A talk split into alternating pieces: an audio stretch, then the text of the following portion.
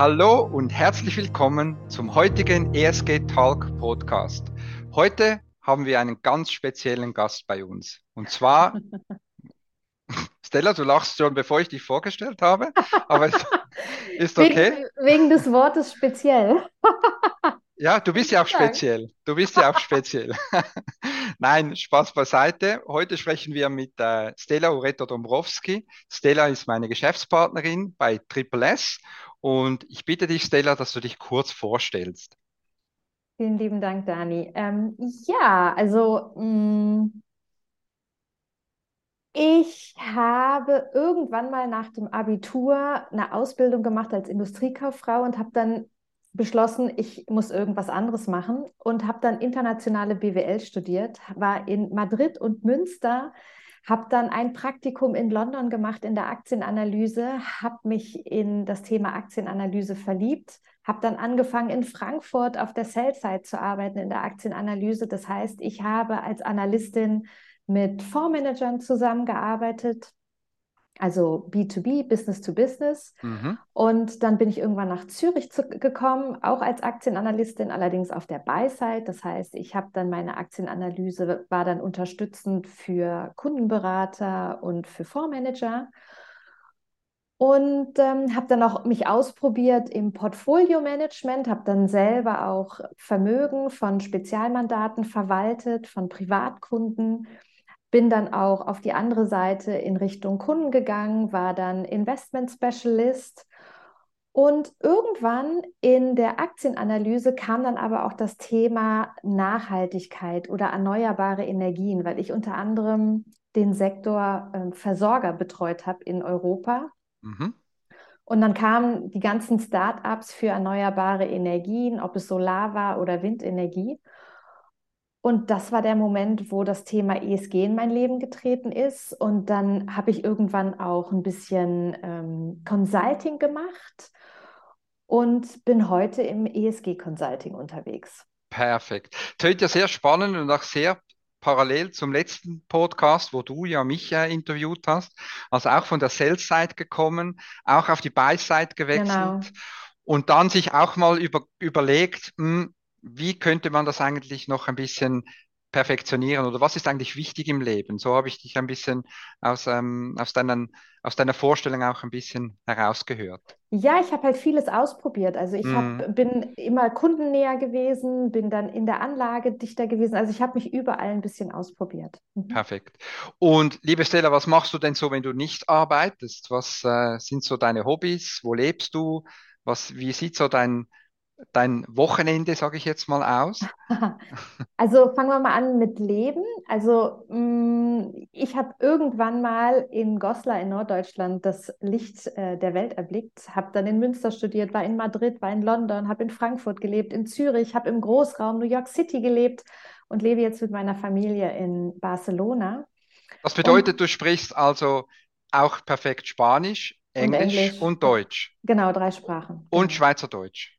Nein, Schweizerdeutsch spreche ich nicht. Ich verstehe es okay. aber. Gut, das ist gut. Das ist gut. Ähm, ja, und in meiner Freizeit, ich treibe gerne Sport, ich jogge gerne, ich mache auch gerne Yoga. Und es gibt eine ganz, ganz große Leidenschaft, und zwar das Schreiben. Ich schreibe Bücher. Ich habe auch schon verschiedene Bücher veröffentlicht. Ähm, Kriminalromane, Kinderbücher. Ähm, also ich liebe das. Das habe ich wahrscheinlich auch von der Aktienanalyse, das Schreiben für mich ein Herzensthema ist. Und ähm, ja, hier in Barcelona liebe ich es natürlich, am Strand zu sein, in der hm. Natur zu sein. Ähm, und ja, für das beneiden dich sicher viele Leute, oder? Ich ja. habe, du hast ja aber gesagt, du, du lebst nä nahe am Meer. Das und ich glaube, am, am Abend so kurz mit dem Hund einen Spaziergang am Meer, ich glaube, das ist schon ja. ein großes Kino, oder? Ja, das ist riesiges Kino. Und ähm, aber ich glaube, das ist für mich nur großes Kino, weil es für mich nicht selbstverständlich ist. Für mhm die Menschen, die schon immer hier wohnen, ist es so selbstverständlich. Aber ich sage tatsächlich, jeden Abend sage ich dem Meer gute Nacht.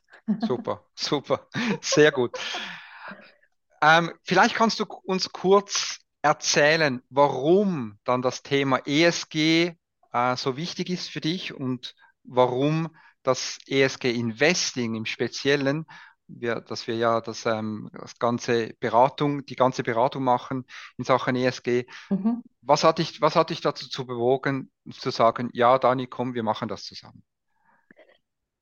Also grundsätzlich ist ja das Thema Investition ein ganz, ganz wichtiges Thema und vor allem auch Versorgungsthema. Es ist ja nicht nur darum, ähm, ein Spielthema, Performance zu machen, Gewinne zu generieren und so weiter, sondern es geht auch darum, dass ich eine gewisse Sparquote, eine Investitionsquote habe. Und wie lege ich das Geld an? Wie kann ich mich und meine Zukunft, meine Familie absichern? Und wenn dann auf einmal die Möglichkeit besteht, zu entscheiden, bewusst zu entscheiden, welche, welchen Unternehmen vertraue ich mein Geld an? Und dann zu sagen, okay, ich kann mich wirklich entscheiden zu sagen, ich suche Unternehmen aus, die nachhaltig sind, die in sozialen Themen das auf dem Schirm haben, die bei dem Thema Unternehmensführung transparent sind, äh, gleichberechtigt agieren und so weiter mhm. und so fort, mhm. Kann ich diese Unternehmen stützen und unterstützen, zu wachsen, größer zu werden, einen höheren Marktanteil zu bekommen, wenn ich aktiv in diese Unternehmen investiere, egal in welcher Form, entweder mhm. über eine Aktieninvestition, über, über einen Fonds, der indirekt in das Unternehmen investiert, über eine Anleihe oder mhm. andere verschiedene Produkte. Und das Thema ESG, das ist mir vor 13, 14 Jahren, ist mir das erste Mal begegnet und ich hatte es so ähnlich äh, wie bei dir, was du im Podcast von letzter Woche gesagt hast. Mh, hm, diese, diese, diese, diese Sinnfrage. Mhm. Mhm. Denn leider hat das Thema Geld bei einigen Menschen eher einen negativen Touch, bei anderen Menschen einen positiven Touch.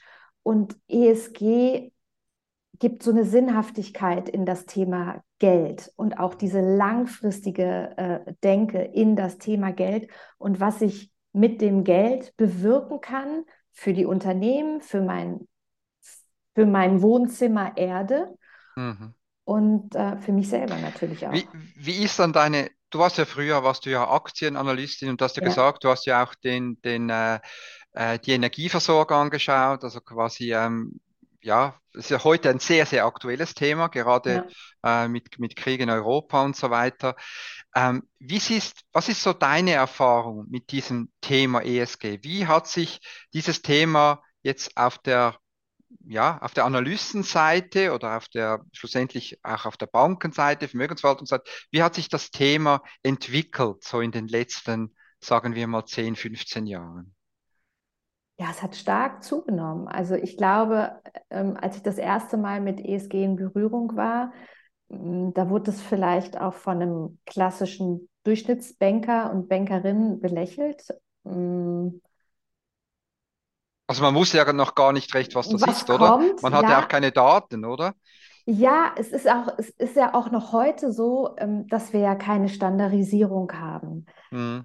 Das heißt, wann ist ein Unternehmen umwelttechnisch, also im Environment-Bereich, ist es aktiv? Ja, mhm. es kommt ja auch immer auf den, auf den Sektor an, in dem es tätig ist oder innerhalb mhm. seines Sektors, wie, wie umweltverträglich arbeitet es oder auch innerhalb seines Sektors, wie sozial oder. Genau, aber innerhalb des Sektors, oder? Du vergleichst genau. innerhalb des Sektors, oder? Das ist ja, ja wichtig. Ja? Klar, aber natürlich mhm. vergleichen die Leute ja auch ähm, sektorübergreifend. Mhm. Aber da, das ist, glaube ich, eine Entwicklung, in die wir gehen, in der wir jeden Tag ein bisschen was dazulernen dürfen. Und, mhm. und natürlich auch, wenn man sich jetzt reine ESG-Investitionen anschaut, immer noch relativ klein unterwegs sind. Aber mhm. Das Thema ist präsent. Es gibt immer mehr Menschen, die sich mit dem Thema auseinandersetzen. Es gibt immer mehr Menschen, denen das Thema sehr, sehr wichtig ist. Es gibt nachhaltige Banken mittlerweile. Es gibt viele nachhaltige Fonds. Es gibt viele Unternehmen, die bei dem Thema Nachhaltigkeit ihr Geschäftsmodell entstehen haben lassen können. Mhm. Und ja, vor allem Technologien sind sehr, sehr wichtig in den mhm. nächsten Jahren. Also ich sehe da eher kontinuierliches Wachstum, als mhm. dass es äh, einen Stopp gibt. Diese Entwicklung von ESG in die Zukunft, äh, wenn man sich das überlegt, das ist nachvollziehbar. Wie siehst du das noch, vielleicht als letzte Frage, als du als Aktienanalystin, ähm, wie sieht das aus auf der Risikoseite? Weil ja Risiko ein sehr großer Bestandteil ist innerhalb des ESG. Aber wie siehst du das mit dieser Risikoaversion und dem Thema ESG? Auf was muss man da schauen oder was ist heute vielleicht wichtiger als noch vor, vor zehn Jahren? Also bei dem Risiko also ich glaube, als es vor, vor 15 Jahren oder so ähm, verstärkt an den Markt kam, da hieß es dann ja auch zum Teil, ja, man könnte eine be bessere Performance erwirtschaften. Kann man vielleicht, kann man vielleicht aber auch nicht. Mittlerweile haben wir mehr Zahlen, also wir haben mehrere Jahre, wir haben Unternehmen, die ausschließlich ähm, klassische, eine gute ESG-Bewertung haben. Wir können deren äh, Performance messen. Was wir allerdings sehen, ist, dass allein die Tatsache, dass sich ein Unternehmen auf das Thema ESG fokussiert, ein Risiko, dass unerwartete Risiken entstehen, einfach ausbremst. Also das bedeutet, dass ich jetzt Kannst du da Beispiel, ein, vielleicht ein, ja, ein Beispiel? Ja, genau. Also zum mhm. Beispiel mhm. irgendeine Naturkatastrophe, die dazu führt, dass mh, hm, keine Ahnung, ein ähm, das ist äh, irgendwelche, ähm, jetzt muss ich mal überlegen, was, jetzt sag, was, ich da, was mir da spontan einfällt. Also wir hatten ja zum Beispiel, äh, ich, äh, schraube ich schraube mal zurück, Naturkatastrophe, sondern mhm. das Thema ähm, bei irgendeinem bei irgendeiner Ölbohrplattform, mhm. dass es da einen Unfall gab, dass mhm. es ein, dass Boote kaputt gegangen sind, dass Öl ins Meer gelaufen ist, dass es ein hoher Schaden entstanden ist. Ähm, dann hatten wir ähm, Hochwasser Katrina. Da waren dann auf einmal die Versicherer. Was wurde alles versichert? Wer hat alles verloren? Wie, wie wird was finanziert und so weiter und so fort? Mhm. Das sind ja mhm. alles Risiken, die wir mhm. haben, dass wenn wir im Thema ähm, ESG unterwegs sind, wir zumindest sagen können, dass wir Unternehmen haben, die sich mit den Themen auseinandersetzen. Natürlich können die nicht äh, ein Risiko, zum Beispiel eine Umweltkatastrophe und äh, Zerstörung oder mhm. Hochwasser, mhm. können die, ähm, können also die verhindern. Ein, ein, ein, Öltanker bleibt ein Öltanker, oder? Die Frage ist einfach, wie, wie viel, dass man jetzt zum Beispiel in die Sicherheit ähm, da investiert, damit eben ähm, so einer nicht auseinanderbricht oder dass halt so Umweltkatastrophen da nicht ähm, ähm, ja, vonstatten gehen. Also du, du sprichst so das Thema Verbesserungen auch an, oder in diesen Bereichen.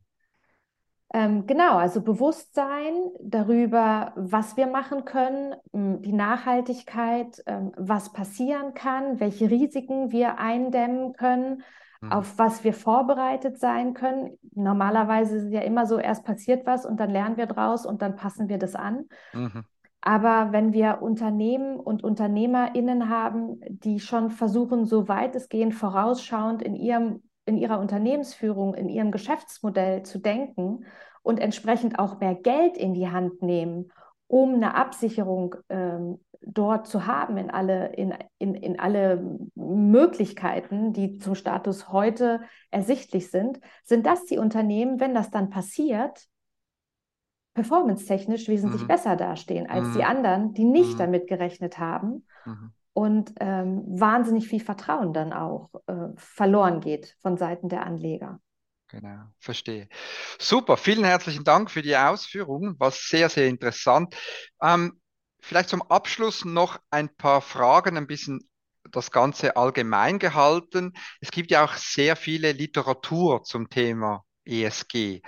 Und wir fragen ja jeweils auch unsere Interviewpartner, ob sie uns ein Buch, eine Empfehlung machen können für ein Buch im Thema ESG oder eine Literatur oder ja, einfach was einen gewissen hm, ja, Wissensdurst stillen kann in diesem Bereich. Hättest du da für uns eine Idee?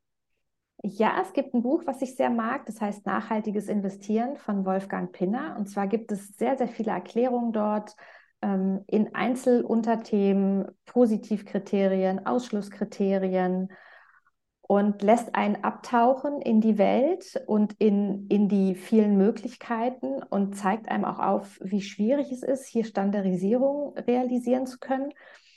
Aber wie immer ist Wissen Macht und ähm, das ist ein Buch, was ich wirklich empfehlen kann. Das ist sehr lustig, weil Wolfgang Pina ist ja auch ein Österreicher, wie die Alexander Bolena, wo wir bei meinem Talk, also beim vorigen äh, Talk gesprochen haben. Ich habe ja auch ein österreichisches Buch in Anführungszeichen so, ja, ja. da äh, vorgestellt. Also da sind uns die Österreicher äh, anscheinend ein bisschen vorab oder wir finden jetzt halt beide ähm, diese Art von Beschreibung ähm, sehr gut. Ähm, wo siehst du ESG Investments im Allgemeinen in den nächsten zehn Jahren?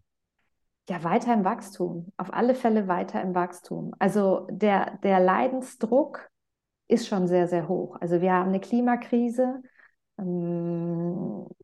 Wenn nicht wir, wer dann? Also wir in Europa sind, glaube ich, sehr, sehr weit. Wir, wir können Vorreiter sein in vielen Technologien, in Zukunftstechnologien. Wir können Vorreiter sein, unseren CO2-Fußabdruck zu reduzieren.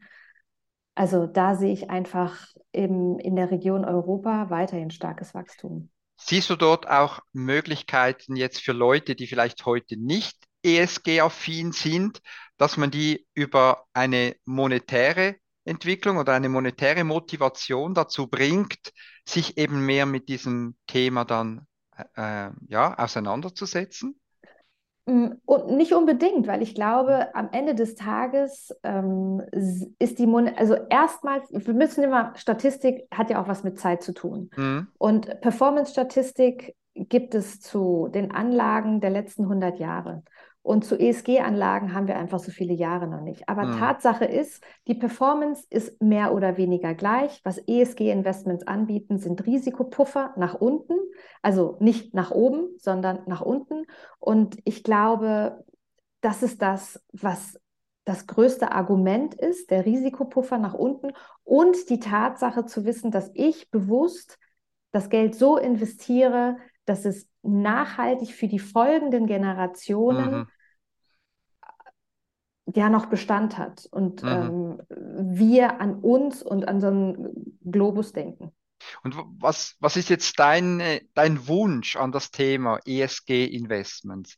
Also was möchtest du den Leuten da draußen sagen, wenn es um ESG-Investments geht? Das Bewusstwerden, also die Bewusstwerdung, dass ich entscheiden kann, wie das Geld, was ich verdient habe, in was es investiert wird mhm. und welche Bank ich aussuche, mhm. Mm, wenn ich investiere, in welche Unternehmen ich mein Geld anvertraue. Also das ist so ein bisschen auch meine große Vision, dass es selbstverständlich wird irgendwann ESG-Investing, mhm. dass die, dass wirklich jeder und jede mit Leib und Seele ihr Geld Unternehmen anvertraut, die nachhaltig, sozial und transparent agieren. Mhm. Also entweder durch eine Direktanlage, durch Fonds oder durch andere finanzielle Möglichkeiten. Also wenn ich dich richtig verstanden habe, müsste das Ziel sein, dass wenn ich einen Vermögensverwalter oder eine Bank auslese, auswähle, um mein Geld äh, anzulegen, dass neben selbstverständlichen Dingen wie Rendite und Risiko einfach noch die Frage kommt, ja, und wie? Wird dann das Geld im ESG-Bereich? Also was macht dann das Geld? Wie arbeitet mein Geld? Ja, ich würde sogar andersrum sehen. Also ich würde sagen, die Rendite ist eine Selbstverständlichkeit. Mhm. Welches sind die Unternehmen, die ESG sind, damit ich meine Rendite erwirtschafte? Perfekt, super. Ja, liebe Stella, wie können die Menschen da draußen mit dir in Kontakt treten? Was sind so, ja, ja wie geht das? Super, super gerne über, über LinkedIn, über die Homepage von Triple S. Mm, ich bin auch auf, als, allerdings als Schriftstellerin auf anderen sozialen Medien unterwegs, mhm. aber oder per E-Mail kann man mich erreichen. Also ich freue mich auf Anfragen, Fragen, alle Themen bezüglich ähm, ESG. Perfekt. Und jetzt noch vielleicht ein bisschen Werbung in, in eigener Sache, was ja auch immer wichtig ist. Das ist ja unser, erst unser dritter Podcast. Vielleicht könntest du nochmals unseren Hörern erklären, für was steht überhaupt Triple S? Genau, also Triple S, die drei S stehen als erstes für Sustainability. Sorry, ich habe gerade irgendwas im Mund. also das heißt, das steht für die für ESG in der Finanzwelt. Ja, also für nachhaltige, soziale und Unternehmen, die eine transparente Unternehmensführung haben. Dann natürlich das zweite S Service. Da geht es wirklich um das Thema Consulting, Beraten, um äh, alle Themen, die in irgendeiner Form im Zusammenhang stehen mit ESG. Und natürlich auch Sales. Ähm, wir verkaufen ESG. Also das heißt, das Bewusstmachung des ESG, weil es unsere DNA ist und weil wir glauben, dass das der richtige Weg in die Zukunft ist. Perfekt. Was für ein Schlusswort. Vielen herzlichen Dank, Stella.